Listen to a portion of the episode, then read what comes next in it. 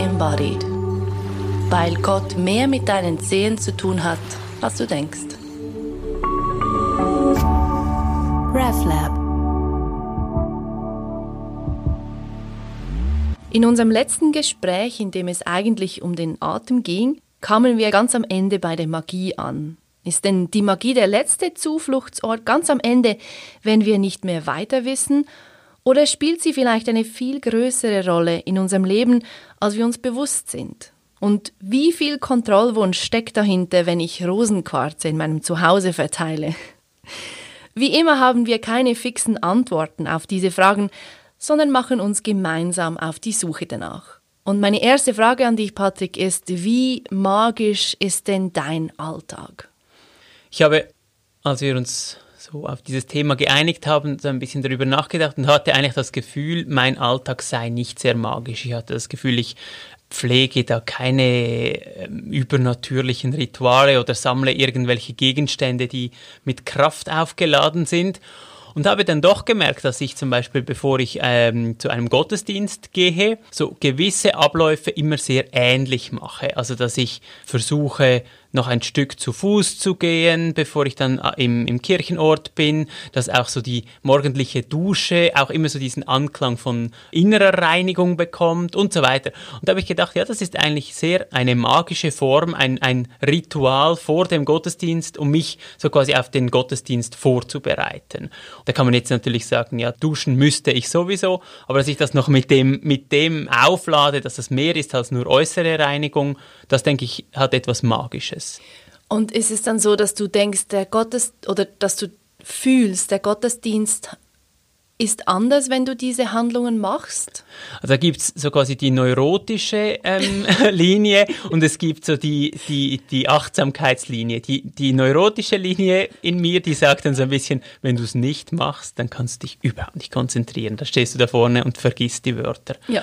Und so die Achtsamkeitslinie in mir, die sagt, es ist gut, du bist jetzt präsent während der Dusche, du bist präsent, wenn du dann dorthin gehst mhm. und du bist durch das auch präsenter im Gottesdienst, was der ganzen Feier irgendwie dient. Mhm. Es kann so in beide Richtungen kippen. Also wenn Absolut, dann irgendetwas ja. fehlt in, auf diesem Gang, kann es dann auch sehr etwas Beängstigendes bekommen von, oh, oh, ich bin zu wenig zu Fuß gegangen bis dorthin. Ich bin nicht so bereit wie sonst. Ähm, genau. Aber das heißt, dass eigentlich ganz viele kleine Dinge, die wir im Alltag tun, magisch aufgeladen sein können. Also obwohl wir durch die ganze Aufklärung durchgegangen sind, obwohl wir in einer sehr ähm, rationalen Welt leben, ist die Magie überhaupt nicht verschwunden. Also das, das stimmt sehr und ich denke, es gibt neue Erklärungen. Also eben, man kann dann sagen, das ist jetzt vielleicht eben neurotisch, es hat mit Kontrollwahn zu tun. Menschen vor 500 Jahren hätten dem nicht neurotisch gesagt, sondern die hätten gesagt, ich muss das tun, weil sonst gerät irgendetwas ähm, aus dem Rhythmus oder aus den Fugen. Und mhm. ich glaube, Magie hat ja auch viel damit zu tun, Dinge in einem Rhythmus zu halten und ja. selber da etwas beizutragen. Aber sag noch kurz, was tust du oder bist du eher auf Gegenstände oder was tust du nicht? ähm, ich würde sagen, mein Alltag ist extrem magisch. Wie zeigt und, sich das? Und das zeigt sich, ich meine schon nur alleine, wenn wir hier aufnehmen, dann komme ich meistens mit irgendeinem Aura-Spray an oder mit irgendwas zum Räuchern.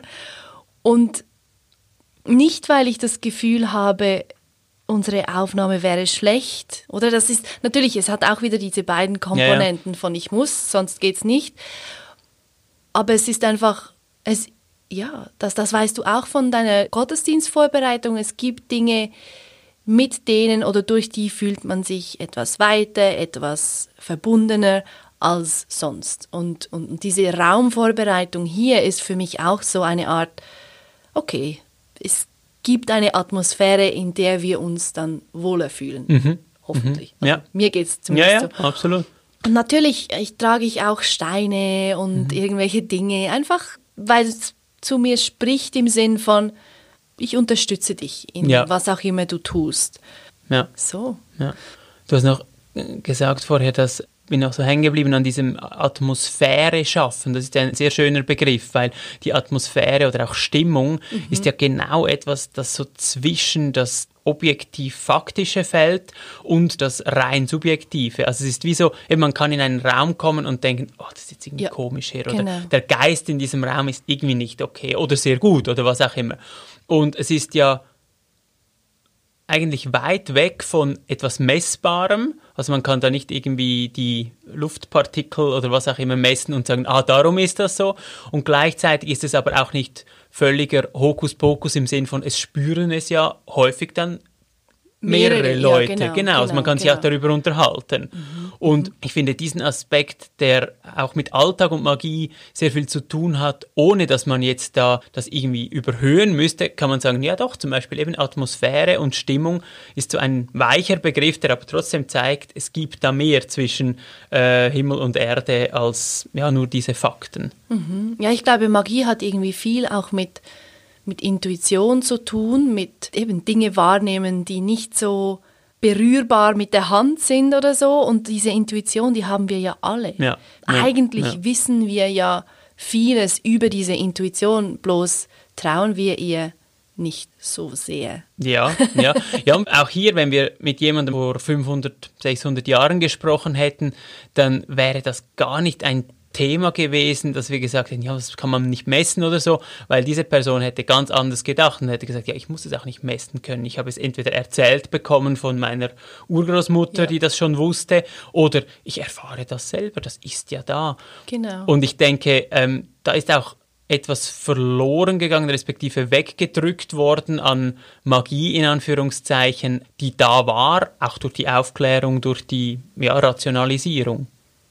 Ja, du hast gesagt, eben, ich habe es erzählt bekommen von der Großmutter und es gibt ja auch diese, diese Märchen, die ein ganzes, ein ganzes Land, eine ganze Kultur auch geprägt haben und immer noch prägen. Also wenn ich zurückdenke an die Märchen, die ich als Kind erzählt bekommen habe oder die ich auch heute noch gerne schaue als irgendwie Disney-Filme, da hat's ja, das ist voller Magie, da gibt's immer diese, man kann sich was wünschen oder, oder irgendwie, da gibt's die böse Fee, da gibt's die guten Feen und das Christentum hat ja auch immer etwas dagegen gekämpft, oder? Also es gibt viele verschiedene Stellen, bei denen die Magie, also schon im Alten Testament, also alles, Ja. was irgendwie mit Beschwörungen zu tun hat, Totenbeschwörung, gibt nur ein erlaubtes, so quasi Vorhersageritual, das mit diesen zwei Steinen, Tulim und irgendetwas. Also es ist so eine Form von Vorhersage, die offiziell erlaubt ist oder war. Und im Christentum gibt es den, den bekannten Brief an die Kolosser. Dort gab es so Genau. den Glauben an irgendwelche Elementarmächte und so. Und dort wurde dann sehr klar gesagt, dass es gibt eine Macht und das ist die Liebe, also Christus und da alles andere ähm, ist dem untergeordnet oder gibt es gar nicht. Und beim Simon Magus, dieser einen Gestalt, die, ich glaube, Petrus Kräfte abkaufen möchte, gibt es das Gespräch und dann möchte dieser Simon Magus möchte ähm, auch diese Kräfte haben, die, die die Jüngerinnen und Jünger haben. Und das wird dann, das wird dann, also der ist irgendwie, war irgendwie ein Gnostiker, aber das wurde dann so negativ dargestellt, dass er nur diese Kräfte will, also nur die Magie und eben nicht den Glauben oder das Vertrauen, das eigentlich mit dem Christentum kommt. Also ist schon seit jeher irgendwie, ist diese Bewegung davon, das unkontrollierbar Magische und die institutionalisierte oder, oder, oder wie soll man dem sagen, Ja, vielleicht eher auch- geordnete Art der Religion. Ja, vielleicht. Und vielleicht auch dieses Schriftliche, also dass es dann eben in Text ist und so weiter.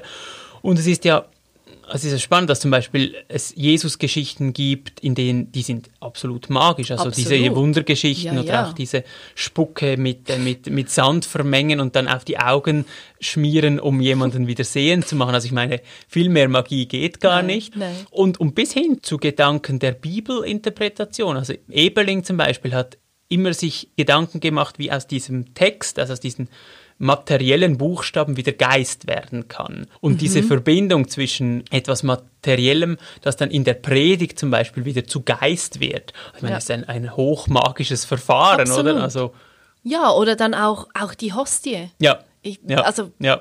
wenn das nicht Ma Magie ist, dann Es ist ja zum Beispiel, dass ähm, Hokuspokus kommt ja auch von, von dem Hoc est Corpus, glaube ich, oder? Ja, Weil die in genau. den hinteren Rängen nicht verstanden haben, was da vorne gesagt wurde. Ja, niemand konnte Latein. niemand konnte Latein. Und dann wurde erst, das ist der Leib, eben Hoc est Corpus wurde dann Hokuspokus. Und, ja. ja. das, und, und auch das, was du angesprochen hast mit den Märchen, also es zeigt sich sehr stark in den Märchen und gleichzeitig auch in, ähm, so in dieser, wie sagt man dem, unterliegenden Schicht auch in unseren unseren Festen, also der, die, ja, die, ja. die, Kerzen am Christbaum, eben, dass man einen, sich eine Tanne in die Stube holt, das hat jetzt wenig mit dem, mit, mit dem kleinen Jesuskindchen zu tun. Ja, weißt du da, warum ich, wir also das die, tun? Die Tanne ist ganz sicher, also diese Symbolik der, des Immergrünen, das ja. auch im Winter, das, das besingen wir dann ja auch. Ähm, und ich könnte mir sogar vorstellen, dass es noch einen Link gibt zu dieser Baumverehrung in der ähm, so in dieser germanischen Tradition. Ja. Also dass es da eine es gab ja so einen Weltbaum und so weiter, dass es auch da noch, aber ich kenne mich mit, mit Tannenbäumen äh, nicht so gut Schade, aus. ich ja. auch nicht leider. Aber es gibt diese Vermischung von, eben das Christentum hat dann ähm, gerne die, die Feste und Bräuche, die schon da waren, irgendwie ein bisschen übernommen und mhm. integriert und mhm. gesagt, beim Tannenbaum, ich habe keine Ahnung beim Tannenbaum, aber irgendwas kann man da sicher auch noch draufpflastern. Ja, ja. Ja, und eben nur, weil, nur, nur schon, wenn es irgendwie das Leben ist, das weitergeht, oder ja. eben das, das Licht und so weiter. Genau, ja. genau. Vom Hinduismus kommt mir in den Sinn, ähm, dass die Veden waren genau auch so ein Versuch, Ordnung zu schaffen ja, im Chaos der Welt. Ja. Und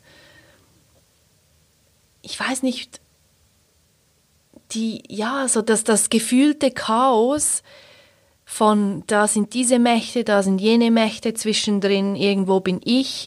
Das Chaos, das wir ja auch im Moment vielleicht sehr gut spüren mhm. können mit, mit Pandemie, mit irgendwie Waldbränden, Aufständen, was weiß ich. Und da ist es ja logisch, dass unser Geist oder unser Ego oder unsere menschliche, ähm, unser menschliches Wesen ja. irgendwie das gerne ordnen möchte, ja. so dass es dann wieder schön klar, ja. verständlich und irgendwie handelbarer wird. Denke ich auch. Ja, das gerade eine Pandemie, die hat ja auch etwas sehr gruselig Unkontrollierbares, oder? Das Voll. ist irgendwo in der Luft und man kann sich mit dieser Maske vielleicht schützen, vielleicht doch nicht. Also, dass man da dann irgendwie wieder beginnt, gewisse Schutzmechanismen aus, so, aus dieser älteren Zeit hervorzuholen. Das ist, ist äh, ja, macht ja Sinn. Ich denke eben, ähm, du hast das angesprochen, die, die Kontrollierbarkeit der ja. Magie, ich glaube, das ist ein wichtiger Teil und, und ich glaube, das wurde halt bei uns auch dann häufig abgelöst durch Physik und Technik und so, bei denen Dinge vielleicht dann noch ein bisschen verbindlicher kontrollierbar waren als in der Magie. Da messbar. Ja, ja. genau. Und, und irgendwie wiederholbar mhm. und nicht so mhm. stark auch von, vom eigenen Mana abhängig oder der, der Macht der Zauberin und der, des Zauberers. Mhm. Mhm. Ich glaube, ja. Weil das ist ja auch noch ein Aspekt der, der Magie. Dinge, gewisse Dinge wirken, aber gewisse Dinge wirken ja dann mehr, wenn es eine erfahrene Zaubererin tut oder eben, ja. Ja, und von, da, von dort her verstehe ich dann schon, dass eben zum Beispiel der Paulus so schimpft gegen Zauberer mhm. oder, oder dass in der Bibel Magie ähm, als etwas Negatives dargestellt wird, weil halt wirklich im Namen von Magie und von eben Übersinnlichem, was weiß ich, was wird so viel äh, Missbrauch auch getrieben. Nicht um zu sagen, dass in, im Namen der Religion kein Missbrauch ja, ja. getrieben wird, ja, aber es ist, es ist so eine, ein ganz komisches Ding, oder? Ich meine, die ganz rationalen Wissenschaftler würden vielleicht sagen, Religion ist auch einfach Magie. Das ist alles im gleichen Haufen. Mhm. Aber die Religion, die institutionalisierte Religion würde sagen, nein, nein, nein, wir sind die, die das Ganze ordnen. Ja, ja. ja. Und wie kann, ja, was, was ist ein Beispiel dafür, Magie und Übersinnliches einzusetzen im Sinne von einem Ich will eine Situation kontrollieren? Kannst du da an etwas denken? so die, die krasseste Form wahrscheinlich der Magie, so in Form der Alchemie, zum Beispiel Gold herzustellen und so, mhm. das ging ja so weit im Gedanken, dass man sogar dann das Göttliche oder so quasi die, die Naturgesetze verändern konnte. Das war so wie der, der Wunsch, also zu verstehen, wie, was diese Welt im Innersten zusammenhält und wenn man das dann weiß, selber einzugreifen in den Weltenlauf, aber auch sich so quasi dem, dem Göttlichen zu bemächtigen und das Göttliche zu zwingen, etwas zu tun, was ich will. Wenn wir jetzt mhm. sagen, ja, das Göttliche in, in Form einer einer Kraft oder Energie, dann diese Energie zu nutzen und nach meinem Willen zu dehnen. Das ist klar, dass dann die, gerade die jüdisch-christliche Religion, die so stark auch vom Schöpfergott als etwas, das nicht einfach von uns Menschen benutzt und gezwungen werden kann. Also ich meine, das ist ja klar, geht das nicht, oder? Und das geht dann auch so quasi theologisch nicht. Und das andere, denke ich, was ja auch eine Möglichkeit ist, ist ähm, oder eine andere Kritik vielleicht an der, an der Magie ist auch dann häufig, dass es so quasi das Ego aufbläht, währenddem es eigentlich etwas anderes will. Also ja, ähm, ja eine, ein, ich sage jetzt eine gewisse Verbundenheit spüren oder, oder Glück zu spüren, wäre das Ziel, aber die Form, wie diese Person dann dorthin wär, will, über Macht und Magie, ähm, setzt das andere außer Kraft. Ja, das erinnert mich daran, wie äh, Patanjali ein, was war er, ein Mönch? Ja, ich glaube es, Ein ja. Gelehrter zwischen 200 vor, 200 nach Christus. Der hat eine Sammlung von kurzen Aussprüchen geschrieben oder es wird ihm zugeschrieben, ähm, die, das Yoga Sutra. Mhm. Und dort wird beschrieben quasi, wie man zu diesem Zustand von Alleinigkeit ja. oder was auch immer kommt. Und ja. er sagt, auf dem Weg dorthin bekommst du oder wirst du irgendwann ähm, CDs haben. Das ja. sind so magische Kräfte, ja. aber du darfst dich nicht damit aufhalten, weil ja, es ist spannend. so einfach für das Ego dann zu finden, ah, jetzt habe ich sich zaubere da in der Welt herum. Ja. Aber das ist noch nicht es. Geh weiter. Ja, spannend. So quasi, das ist zwar schön, aber genau. das ist auch sehr verlockend, dann dort zu bleiben. Absolut, absolut. Weil wenn ich dann kann, einen Stein in Gold verwandeln oder so, dann ja, dann braucht es vielleicht doch äh, recht viel Hingabe und Demut, nicht dort zu bleiben. Ja, ja, ja, ja. Und, und ich meine, das ist sehr verständlich. Also ich, ich glaube, das ist ja, um, um, es auf heute zu adaptieren, ja. diese Mindfulness, Leute, die lange meditieren und dann merken, wow, ich kann so präsent sein in einem Meeting und so weiter. Es gibt, also es ermöglicht mir einen, einen guten Job zu machen, Geld zu verdienen und dann dort stehen zu bleiben, einfach bei der Mindfulness und dem so quasi Nutzen dieser Übungen für auch wirtschaftliche Zwecke, ist ja auch eine Versuchung, weil ja, also möglichst ähm, irgendwie gut zu handeln und schnell zu handeln ähm, und dort dann zu bleiben und nicht noch tiefer zu gehen und dann auch vielleicht handlungsunfähig zu werden von Zeit zu Zeit. Ja, also das ist absolut ja, ja. und das ist, ist, wie mit diesen Cities, oder? Also dann ist ja ist, ist mit mhm. sehr viel wie du sagst, De Demut verbunden. Was ich oftmals beobachte, was wir auch beide ähm, ein bisschen angesprochen haben mit unseren eigenen neurotischen Tendenzen, ist so, dass die Idee von, ich setze gewisse, in Anführungs- und Schlusszeichen, magische Dinge ein, damit ich ein gewisses Ziel erreiche. Mhm. Oder ich verteile in meinem ganzen Haus irgendwelche Steine, Rosenquarze, was auch immer, damit. Mhm. Das spricht für mich auch viel von, von Kontrolle, von mhm. ja, ich mache jetzt das, damit ich etwas anderes erreiche oder eben ich, ich, ich übe mich in Meditation, in Mindfulness, um meinen Job besser machen zu können oder ich, ich trage einen Stein, damit ich geschützt bin von, vor der bösen Welt. Aber das ja. ist ja alles ja. Kuckucks. Das ist die Frage, oder? Also auf die eine Seite der neurotische Teil, da denke mhm. ich, hat die Magie etwas, ja, ich würde sagen Negatives, weil es auch dieses Ego überhöhen kann. Genau. Ich glaube, das siehst du ähnlich. Der andere Teil kann aber auch sein, dass wir mit all diesen Gegenständen in irgendeiner Art verbunden sind, weil wir ja mit allem irgendwie verbunden sind und dass eine, eine gewisse Form von magischem Denken auch diese diese Verbundenheit ausdrückt, also dass diese Rosenquarze eine Energie in sich tragen, die irgendwo auch in mir ist und dass ich mich halt einschwinge auf, auf diese Art von Energie. Genau. Und das war ja, was uns ursprünglich auf dieses Thema gebracht hat. Das war die Äußerung vom, vom Sufi-Meister, ja, der gesagt genau. hat, hey, im Fall, man kann auch Dinge einfach machen oder sich mit Dingen einfach umgeben und die wirken von sich aus. Genau dass wir zum Teil gar nicht so genau wissen müssen. Und das eben vielleicht auch, ja, wenn ich jetzt halt quasi am Punkt bin, wo ich Dinge einsetze, damit XY geschieht, auch dann. So dieses, hey, look, du kannst auch einfach vertrauen. ja, ja, ja. Aber das ist super. Das ist, ja. Ich finde super, wie du das sagst, weil das ist dann wieder eine, also wenn diese Vertrauenskomponente hineinkommt, dann sind wir sehr stark auch in einer äh, religiösen Form von Magie, um, um das vielleicht so zu nennen. Aber dort hat es viel damit auch zu tun, ich gebe auch können ab oder ich, ich, ich, ich behaupte auch nicht, ich kann das alles, sondern ich ja, vertraue darauf, dass es da Kräfte gibt, die mich unterstützen. Ja. Und ja, und dann ist es sehr weit weg von dem, ich mache jetzt das, damit ich XY erreiche. Ja, und auch wenn ich ja. das so mache, ja. auch das. Genau, ist Scheißegal. nicht. Ja, genau. Ja. Und ich jetzt beim Gespräch, beim Reden merke ich, dass meine Haltung von das bringt alles nichts und man muss, man muss es wirklich spüren, man muss wirklich merken, wie die Steine zu mir reden. Mhm. Das ist genau auch eine Form von, von, von Kontrolle, weil wer Natürlich. bin ich, um ja, zu ja, sagen, genau. ja. das ist, mein Prozess ist mein Ding bis zu einem gewissen Grad und was mit anderen abgeht, das, das geht mich nichts an.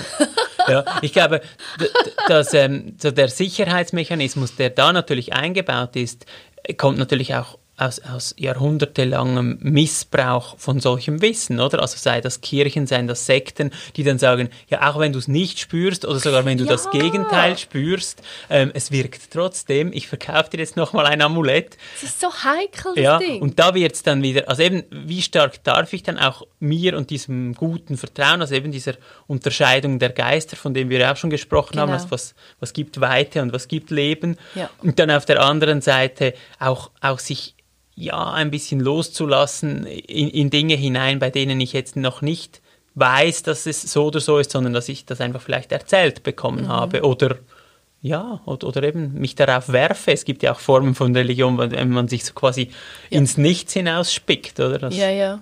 Wir haben über Steine gesprochen, die vielleicht irgendwie schwingen. Wir haben über mhm. Rituale gesprochen. Was gibt es sonst noch für Dinge, die du vielleicht magisch wahrnimmst? Also was, was ich spannend finde im Alltag sind zum Beispiel, zum Beispiel das Fluchen. Dass es da verschiedene Formen gibt. Also dass jemand ein, ein, ein, ein Arschloch ist oder dass man sagt, Gott verdammt. Ähm, diese Fluchwörter, die ja sehr, sehr die, die, eine Beleidigung sein können, aber die auch eine also quasi zugeschriebene Magiekraft haben ja. und, und wir jemanden verfluchen oder jemandem das, das ist ja eigentlich in unserem rationalen Weltbild eigentlich sehr komisch, dass wir das überhaupt noch machen dass im Sinne von ja, dass, ja. dass wir dass wir daran glauben, dass ein ein in Anführungszeichen ähm, schlechtes böses äh, Würstswort etwas bewirkt oder ja. so, das heißt ja eigentlich ein sehr sehr magisches Verständnis von Wörtern. Also da haben wir sehr viel Vertrauen darauf, dass Wörter auch etwas dann bewirken. Ja, aber Wörter können, bewirken ja Natürlich, klar. Also wenn ich also, ihm Arschloch sage, dann kommt auch etwas zurück. Und äh, wenn er oder sie es hört. Aber äh, beim Fluchen ist es ja, also gerade so Leute, die im Auto fluchen, da, hör, also, da hört es die andere Person wahrscheinlich nicht und doch soll diese Verwünschung dann, und ich glaube, im Deutschen ist es noch so ein bisschen weniger, aber ich glaube, im, im, Spanischen oder in anderen Sprachen gibt es dann wirklich so Verfluchungen, dass deine Mutter irgendwie und so ja, und, genau. und dein, so ganze de, de, genau, deine Großmutter ein Bart wächst und sowieso. Also das ist dann. das finde ich etwas sehr, also sehr spannend, dass das noch so präsent ist. Das andere, da haben wir uns auch schon drüber unterhalten, ich glaube, es sind die Orte. Also ja, so quasi genau Kraftorte, Orte, an denen man sich irgendwie anders fühlt. Mhm, mhm. Ähm, aber hast du denn das Gefühl, uns Reformierten, wenn wir uns so bezeichnen möchten, fehlt da was? Weil wir haben das ganze Personal abgeschafft von den Heiligen, wir haben keine guten Hostien, wir haben nicht so die guten Rituale. Wir, wir knien nicht mal beim Beten. Ja. Nicht. Ja, also ich denke, wir haben diesen Mittelbau haben wir sehr reduziert. Da ist nicht, nicht mehr viel zwischen Himmel und Erde. Ähm, wie du sagst, bei den Katholiken gibt es die, die ganze heilige Versammlung, bei der, zu der man beten kann und die trägt dann das weiter mhm. ins Göttliche hinein. Oder ja, was wir vielleicht schon auch haben, aber nicht so quasi im offiziellen ähm, Kanon sind diese Engelgestalten, also so auch so diese Lichtengel und Engel der Freundschaft und, und all diese, also mit Engeltarot und all diesen Engelkarten. Da gibt es ja auch eine. So, Ja, sehr viel gibt es dazu. das ist ja eigentlich etwas sehr Altes, also dass, dass es da irgendwelche Mittlergestalten gibt, äh, die sowohl zur Erde als auch zum Himmel gehören. Das ist seit immer da. Hast du eine Beziehung zu Engeln? Ich kann sehr wenig anfangen mit Engeln. Ich finde aber, je länger, je mehr das Wort Bote, Ja. wie es ja häufig auch übersetzt wird, spannender, weil ich denke, es gibt auch Boten, die in Form von Menschen hier sind. Also das, Mhm. das öffnet dann so ein bisschen der, ähm, die Tür zu Menschen, die halt ein bisschen feinfühliger sind oder ein bisschen offener vor dem Himmel stehen und, und dann da so irgendwie, irgendwie eine Beziehung schaffen. Und Mhm. dann find- kann ich mit Boote, kann ich dann, oder Botin, kann ich dann etwas anfangen. Mhm, So irgendwie Lichtengel, die einem dann da irgendwie im, im Schlafzimmer auf dem, auf dem Fenstersims sitzen, ist jetzt nicht so meins. Ja, Ich denke, bei Engel denke ich immer, also in dieser Form denke ich immer, ich finde es schon schwer genug an Gott zu glauben. Wenn ich dann an diese Engel auch noch glauben müsste, dann wäre es wie zu viel.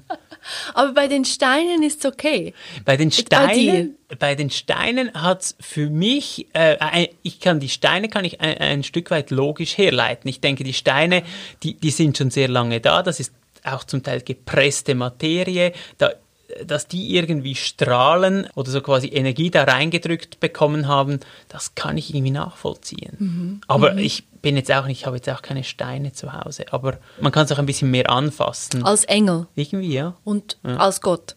Als Gott, ja. Ähm, Engel sagen mir irgendwie auch nicht so viel, aber sonst eben das ganze, ganze magische Zeug. Also mit Elfen und, und äh, Orks und Hobbits. Also nicht, dass, dass ich die so wahrnehmen würde, aber es ist mir sehr klar, dass da noch viel, viel, viel mehr Menschen und Wesen da sind, als ich sehe mit meinen Augen. Ja. Ich habe dir sicher mal von meinem guten Erlebnis in der Wüste erzählt, oder? Ja, mit, mit, diesem Ja, äh. Krieger, der Mit da plötzlich, Krieger. Tuareg-Krieger, der da plötzlich da, da, stand. Genau. Manchmal hat es da halt einfach noch ein bisschen mehr Menschen ähm, bei mir zu Hause, als ich eigentlich möchte. Aber ja, Ähm, aber ich meine, das macht ja auch Sinn insofern, also ich denke jetzt gerade, ich hatte eine, letzte Woche eine sehr ähm, anstrengende Beerdigung Ja. und dort war sehr viel der Energie oder der, äh, der schlechten Energie in Anführungszeichen kam nicht von den Menschen, die jetzt leben, sondern von den Großeltern, Urgroßeltern, also so quasi von den Ahnen her.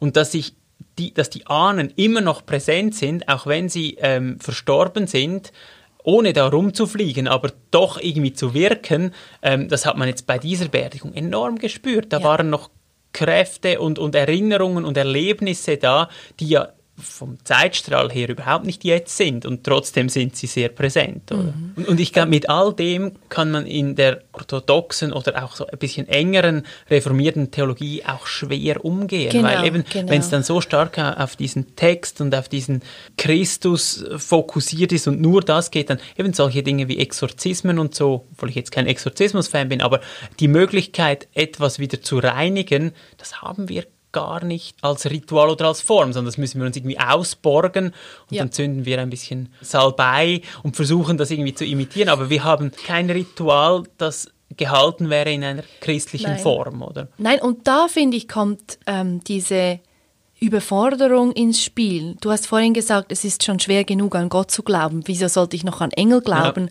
Und ich habe das Gefühl, dass eben diese, seines Engels, seines Großmütter, seien es Steine, sei es das Räuchern, egal was, ist so wie ein bisschen ein, ein Zwischenschritt oder, oder kann ein, ein Bote, eine Botin Ja. sein, eine Vermittlerin sein zwischen meinem kleinen Ego und oder zwischen Atman und Brahman. Ja, ja, quasi wie das Atmen ein Hilfsmittel sein kann. Genau. Ja. Und wenn ich halt ähm, 30 Jahre lang, 40, 50, 60 Jahre lang, diverse Leben lang einfach im Kleinen gelebt habe, dann ist der Sprung direkt quasi ins Große oder direkt doch in die Verbindung mit dem Großen zu springen, ein riesiger, wohingegen der Sprung zum Räuchern, mit der Großmutter reden, mit den Engeln reden, ein bi- bisschen kleiner. Ja, und, und ich denke, dass das ist ja dann auch eigentlich ein gutes Kriterium für die Bewertung von guten und schlechten magischen Praktiken. Also es könnte ja. ja dann auch sein, alles, was einem öffnet, auf etwas Weiteres verweist, einem auch ermöglicht, in diesem ganz Weiten zu leben, ja. ist in Anführungszeichen gut. Und alles, ja. was dann wieder eng und, und mit Macht, mit Gier, Absolut. auch mit, mit äh, Kontrolle zu tun hat, ist dann wieder eher ähm, so quasi sollte vermieden werden ja eben, wo, wo, nicht wo führt es mich hin, aber so ein bisschen, was ist die Grundausrichtung? Und ich denke, mir vorhin noch eingefallen, ein, ein anderes Instrument, das wir uns so ein bisschen verschenkt haben in der reformierten Tradition, ist auch ein, ein guter Umgang mit Angst.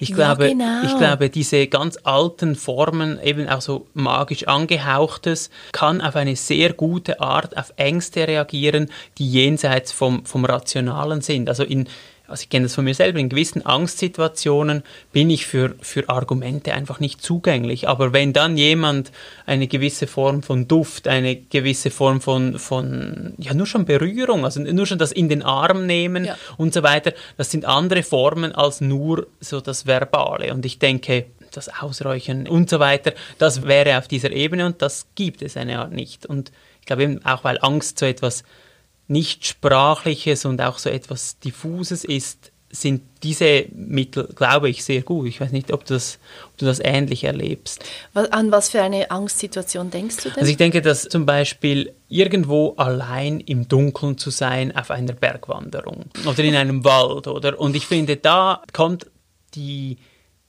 die angstmachende Energie des Waldes ähm, ist irgendwie nicht auf der gleichen Ebene wie, ja, ja, das ist schon gut, das ist ja nur ein Wald. Also ich denke, so in dieser Angst drin, da bräuchte es dann wirklich ein Stoßgebet oder ja. eben eine, äh, ein kleiner Talisman, etwas, das man halten kann, das stärker ist als diese dunklen Mächte. Und, und eben das sind so, so ähm, die Wortebene ist wie, ist wie zu wenig. Ja. Ja, ja. Ja, ja weil wenn ich mir dann einfach sage, nein, nein, das ist schon gut, das ist schon gut, kein Problem, dann nehme ich es auch gar nicht ernst. Ja, genau, ja, genau. Das ist irgendwie auch zu schwach. Da kommt mir in den Sinn, dass ich letztens in Berlin war und ich musste, oder mein Google Maps hat mich durch einen dunklen Park oder was ja. geführt. Und ich dachte so, ja, ich weiß nicht, wie schlau das jetzt ist. Google Maps, was willst du? so, fuck. Ich kenne, ja, nein, ich fühle mich nicht so wohl. Und ich habe dann schon irgendwie so ein bisschen für, so das, nein, nein, das ist schon gut. das ist ein schöner Park. Nein, es war dunkel. Oh, diese Messer oh. überall, die glitzern. Ich hatte, ja, ich hatte wirklich Angst. Ich habe meine Angst, glaube ich, nicht so gut ernst genommen. Aber mein, meine Ding, wo ich mich festhalten konnte, war dann mein, mein Handy mit der Taschenlampe. Ja, ja. ja. ja. Ja, und ich dachte so, wenigstens sehe ich dann, was passiert. Was wäre ein besserer Umgang damit gewesen? Ich weiß es nicht. Nein, ich weiß nicht, ob es einen besseren gibt, aber ich, mir ist nur eingefallen, das ist ja eigentlich ein uralter Umgang, so quasi das Feuer in der Hand gegen die wilden Tiere und Mächte, oder? Und dass das halt für uns so quasi in, in digitaler, handlicher Form jetzt im, im, im Nattel gespeichert ist. Ja, aber es ist wirklich so manchmal, und das hat überhaupt keinen Grund, oder? Also das ist einfach irgendwie ein, ein Park, ja. daneben sind Häuser aber es hat wieder mit diesem Atmosphärischen zu tun, ja, glaube ich. Ja. Und der Dunkelheit, und ich denke, das ist der ja so ein, ein ja. urarchaisches Ding, dass wenn es dunkel ist, klar, wir sehen dann nichts mehr und es, man kann irgendwie stolpern und so weiter, aber es gibt ja auch im religiösen Kontext, wird ja Dunkelheit und Licht, wird sich ja so häufig auch gegenübergestellt und die Dunkelheit ist sehr selten positiv konnotiert. Also es ist so wie... Das ist Chaos wieder. Ja, natürlich, oder? ja, stimmt. Immer stimmt. in der Nacht, im Dunkeln, da die chaotischen, die genau. wilden Frauen. Ja, natürlich, natürlich. Katzen, alles Wüste. ja. und am Tag dann ist, so, das, ja, da gibt's klar. wieder, ja, und es gibt wieder Distinktion, es gibt wieder oben unten, es gibt irgendwie wieder, äh, das Auge hat endlich wieder etwas, oder? Also sowieso so in dieser Augengesellschaft ist es ja immer gut, wenn man sehen kann, wenn man nicht sieht, ist das, wird es dann gleich gefährlich. Ja, ich glaube, es hat ganz viel mit diesem, kann ich, kann ich die Dinge ordnen? Verstehe mhm. ich mhm. sie? Oder ist es einfach irgendwas und ich weiß gar nicht? Ich habe keine Ahnung. Ja. und mit ja. diesem Ich habe keine Ahnung, ich weiß es nicht, ähm, können wir gar nicht so gut umgehen. Das ist ja auch in den Märchen werden auch immer wieder Dinge erklärt. Also zum Beispiel, mein Lieblingsmärchen ist ja Frau Holle. Ich finde Ah. Frau Holle super, weil erstens der Schnee, oder? Es wird erklärt, wieso es überhaupt schneit, ähm, weil sie die, sie muss ja diese Betten aus, aus ähm, schütteln. Und Frau Holle ist so eine archetypische schamanische Gestalt, weil man muss ja, man fällt ja durch diesen Brunnen zuerst und dann hört man das äh, zuerst die Brote rufen, die nimmt man dann raus, dann hört man den, den Obst, also das, das, ähm, die, die Früchte, die Natur rufen und dann kommt man zur Frau Holland, die ist eine, ein, eine alte Frau, eine weise Großmutter und der hilft man dann irgendwie diese Zauberdinge zu machen, damit es schneit auf der Erde. Und, und die Geschichte, die wird ja dann immer so erzählt, so quasi, die eine ist fleißig, die andere ist nicht fleißig, aber eigentlich hat sie auch mit damit zu tun, kann ich mich in einen Rhythmus hineinbegeben, also reagiere ich auf, auf Dinge um mich herum Ja. Ähm, oder äh, mache ich einfach nur Widerstand und, und äh, grenze mich einfach völlig ab und bin eigentlich so eine kleine Monate nur für mich. Genau, und die genau. Strafe ist ja dann eben so quasi das Pech und das Klebrige gegenüber dem Lohn vom, vom Glanz und vom Leuchten, oder? Ja. ja, für mich ist genau das, was du jetzt beschrieben hast, ist Magie. Diese Offenheit, um, um zu hören, was alles da ist, Ja. um, um, Ja. um alles um mich herum, ja, irgendwie zu hören, wahrzunehmen, mit, mit den Bäumen zu sprechen, Ja, mit den Kühen zu sprechen, alles. Und so dann wie äh, eben mich, mich einordnen in dieses ganze Gefüge. Und für mich ist es ein sehr guter Ort, um von dort aus zu leben. So dieses, okay, ich bin gen eingesteckt genau jetzt, genau da, wo ich irgendwie hingehöre. Ja. Und Ja.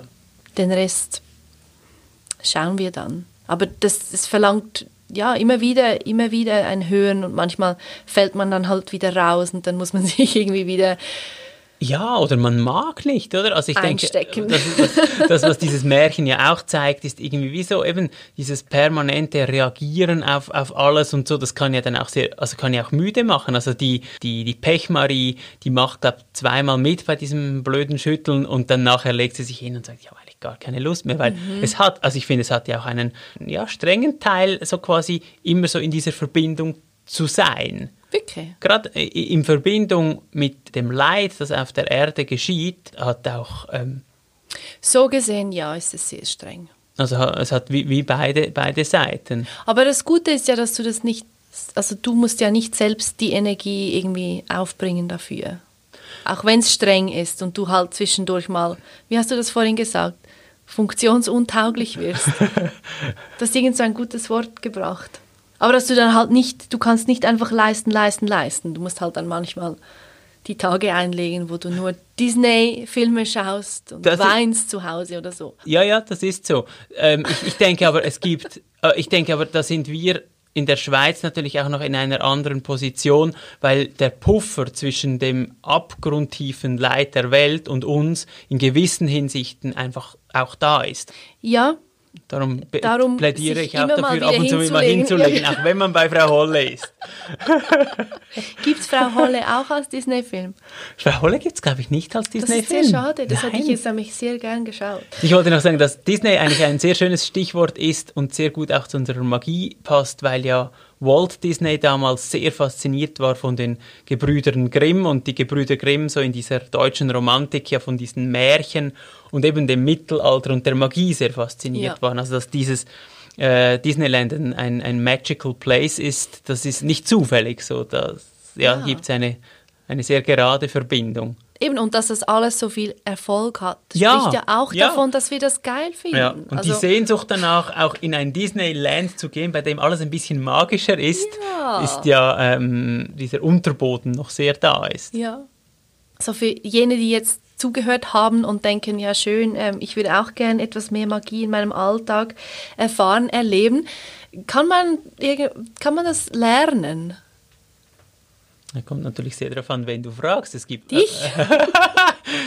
ich kenne mich ehrlich gesagt mit dem Lernen von Magie nicht so aus. Ähm, ich denke aber, was zum Beispiel ein, diese Bewegung des Neo-Schamanismus, die ja sehr viel Schwieriges auch drin hat, aber dort, ich denke, dort gibt es schon Menschen, die sich auch sehr ernsthaft mit, mit Fragen von Natur und, und Verbindung von Natur und diese Kraft zu nutzen, mhm. auch die Kraft des Träumens als so eine, eine Übung von Magie. Der Sonntagmorgen Gottesdienst ist wahrscheinlich dann nicht die beste, der beste Lernort. Nein.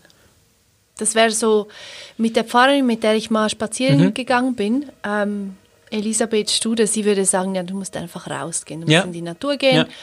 Und dann schauen und staunen. Ja. Und das ist so einfach, du brauchst nichts dafür, du musst nichts kaufen.